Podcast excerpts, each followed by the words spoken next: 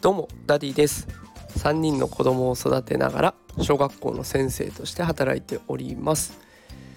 このラジオでは子育てや教育を楽にできるそんなヒントを毎日お送りしております。さあ今日のテーマはですね不登校を防ぐ2学期に向けた夏休みの過ごし方というテーマでお送りしていきたいと思います。さあお盆休みがスタートしたという方がね多いんじゃないでしょうか。えー、ただねこの時期になってくると2学期のスタートが早い地域だとねそろそろ始業式が近づいてきたわなんていう風に始業式を意識し始める頃かもしれません。でそこで今日は2学期の登校をスムーズにする方法を紹介していきたいと思います。やっぱりね2学期の初めって1年間の中で一番ね子供がこう学校行きたくないなとかなんで学校行かなきゃいけないんだ嫌だってぐずったりする時期でもあるんですよね。なのでまあちょっとそこをね少しでも防げるようなことをこの夏休みからできたらいいなと思って放送していきます。先にね結論を伝えますと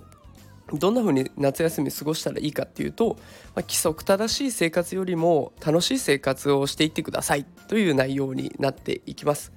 楽しいことでね心を満たしてあげればそれが2学期を頑張るエネルギーになるからですね。えー、このこれから本題ね詳しく説明していきますけれどもこれからのお話は心理カウンセラーさんのお話だったりとか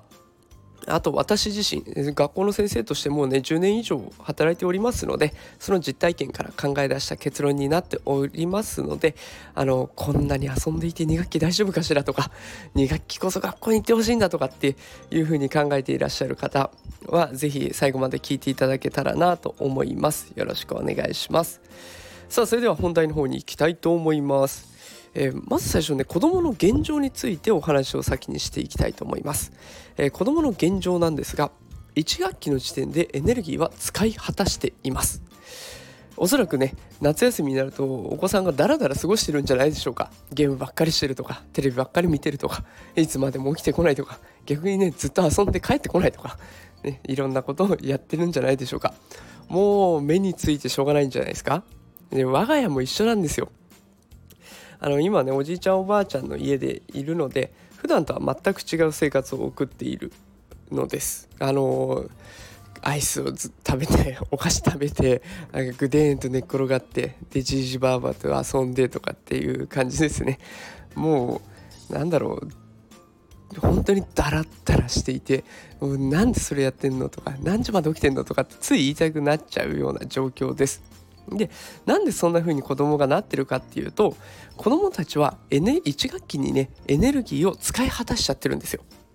1学期ってどんなことがあったか思い返してみると入学式があったりクラス替えがあったり担任の先生変わったよ。新しくクラブが始まった。委員会が始まった。遠足に行った。運動会があったって。もう目白押しなんです。行事イベントだらけ。もう次から次に立て続けにいろんなことが舞い込んでくるので、まあ、そこでエネルギーを使い果たしています。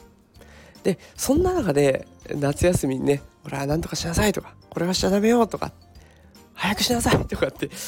言われちゃったら嫌になっちゃいますよね。でこのエネルギーを夏休みでそんな風に使い果たしてしまう使っていってしまうと2学期を迎えた時にね2学期を乗り越えることが難しくなっちゃうんです。2学期は2学期で一番長い学期になるんですよ1年間の中で。で勉強とかあとは行事が目白押しになってきます。行事もね展覧会があったり学芸会があったり大きい行事がたくさん出てくるんですよ。でそこではやっぱり同じようにエネルギーが必要なんです。でだからこそ夏休みは楽しんでほしいなと思ってるわけなんですね。ね、たまにね夏休みだからこそ規則正しい生活をって聞く時あるじゃないですか、ね、だから夏休みの朝ラジオ体操行ってとかって昔あったんですよね。で規則正しい生活をすること自体はすごくいいことです。で朝早く起きてねそこから一日のリズムを作って夜も早く寝るって。規則正しい生活をすること自体はすごくいいんだけれどもでもねそれを意識しすぎちゃって叱ら叱ってしまう。んだったらそれは本末転倒かなと思います。ね、規則正しい生活しなきゃダメよあなたいい加減にしなさいなんてずっと叱り続けてたらそれはまたエネルギーが減っていってしまう。でむしろね夢中になっていることお子さんがお子さんが夢中になってることとか楽しいことっていうのをとことんやっていけば子どものエネルギーがどんどん満たされていきます虫取りがいい好きだ。川遊び行ってきた。野球サッカースポーツ好きだ。あとゲームやってますよ。お出かけ行くの好きなんだよって。できることをとことんやって楽しむっていうことが大事です。ただあのお子さんだけやるのはねずるいです。ので是非ねこれを聞きのあなた大人もしっかり充電しましょう、ね、楽しいことやってぐだぐだ休んでとかっていう風にして充電していってください。で私自身もね便乗して今日はこの後ちょっとスカイダイビングに挑戦してみようと思っております。であとはミュージカルを見たりとかねいろいろ充電しようと思っていますので是非親も子も楽しんで楽しんで心を充電していってください。でそうなってくるとね生活リズム乱れちゃって学校は大丈夫なの？っていう心配の声も上がってくると思います。あの大丈夫なんですよ。2学期迎えた時にね半分以上の子供は眠い目こすってるんです。先生まだ眠いよって。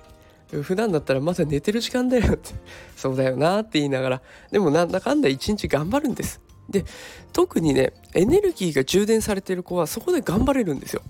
先生聞いて聞いてって夏休みのね思い出をすごく楽しそうに話しかけてくれる子がいたりとか。友達に会えて嬉しさでねずっと遊んでる子がいたりとか。っていう風に充電されていればいるほど踏ん張りが効きます。辛くても眠くても。で一日頑張ればね夜自然と眠くなります。でそうやってだんだんまた学校の生活リズムに戻ってくると。で子供は意外と強いのでねあの安心して楽しんでほしいなと思います。なんだかんだ言って子供たちは2学期学校に